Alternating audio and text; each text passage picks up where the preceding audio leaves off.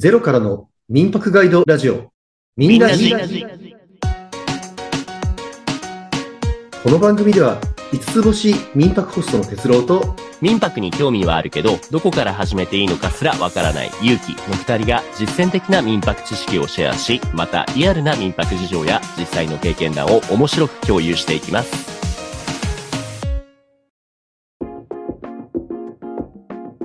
ゼロからの民泊ガイドラジオ。前回からの続きです。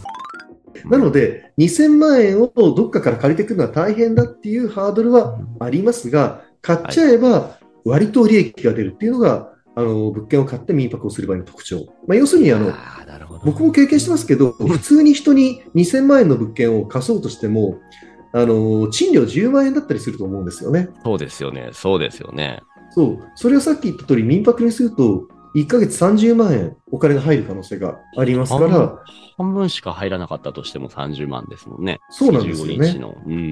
だからいいことばっかりにも聞こえるんですけれども、ええまあこれまたあの今まで繰り返した通り、用途地域、きちんと気をつけてくださいねと。そうですね。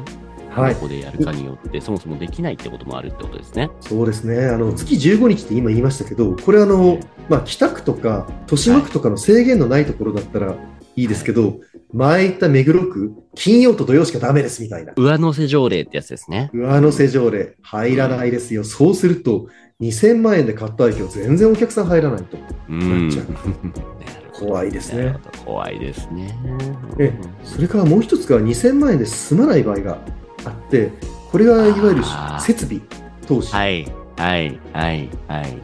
えあのー間違いなく、まず誘導灯とか、あのー火災報知器とかはつけなきゃならないんですよ。なるほど。なる、何か有事の際に、そうですね。で、これがまあ一軒家だったら大体、あの、100万から200万円の範囲に収まるんですけども、はい。自治体によっては、なんか、男子用と女子用のトイレを1個ずつだとか、甚だしきは各フロアにトイレ2つとか言ってくることがあるらしいんですって。各フロアにトイレ2つって2階建てだったら4つ、4つつけなくちゃいけないってこと？そうそうそう。そうすると、おなんか、リフォームがえらいかさんでしまうことが多いんですよね。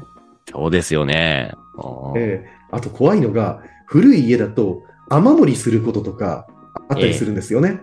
うんでそうすると、雨漏りを直すために屋根を交換しなきゃならないとか言うと、さらにかかってくると。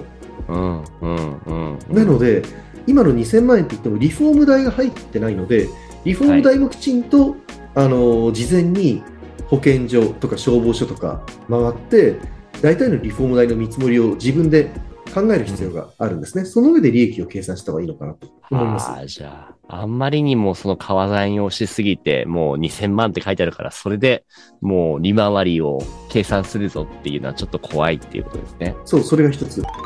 あともう一つが、あのーさっき、一泊で2万円、あの5人で4000円ずつで2万円、まあまあ、皆さん払うような金額ですよってちらっと言いましたけど、うんうん。これ場所によるんですよね。お場所による。はい。ええ、あのー駅から徒歩10分だったらいいんですけども、はい。例えば、どっかの駅からバスで20分のあなんかところとかって、一泊4000円でも払わないかかもしれないと、外国人のお客さんが。そうするとアクセス大事ですね。はい。で、アクセスもあの、これはちらっと言ったかもしれないですけど、やっぱり外国人の方の人気があるのは渋谷、新宿、浅草なんですよね。あと秋葉原はい。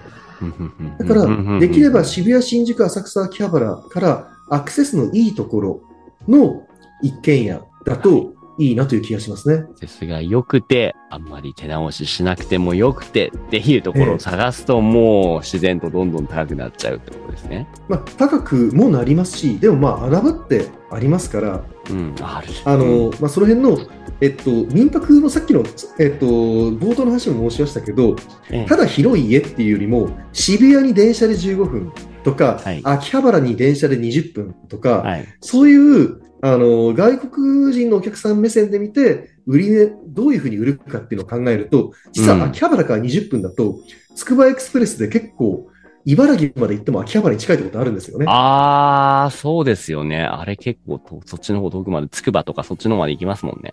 そう。結構安い。でも、うん秋葉原、うん結城さん多分仕事は秋葉原だと思うんですけど、そうですね。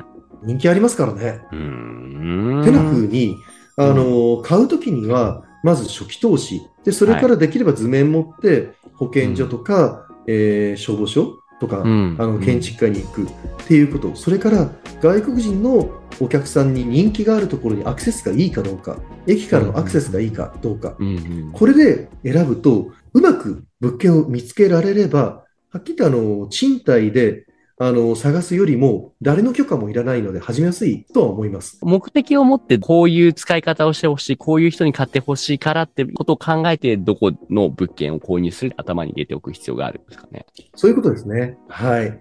あの、買うっていうことは失敗したら偉いことになるので、よくよく考えて、はい、いろんな人に相談して、で、その上で選んでください。でも、はい、あの、うまくいけば、あの、いい結果になると思いますし、楽しいと思います。はい、ハードルは高いものをね、やっぱうまいこと変えれば、それだけ利回りですね。利回りが何でしたっけ？利益を売上で割る。利益を売上で割る。はいはい。え、あの、金利と同じような考え方です。うん、はいはい。はい、金利は利子をあの預けてるお金で割りますから。はい。はい、じゃあ今今日はこの民泊の部屋探し物件購入編でした。どうもありがとうございます。はい。これであの民泊の部屋探し3つ終えましたんで、部屋を探したら、はいじゃあ次どうするか、保健所に行くと思うんですけど、はい、次はそのあたりのお話をしたいと思います。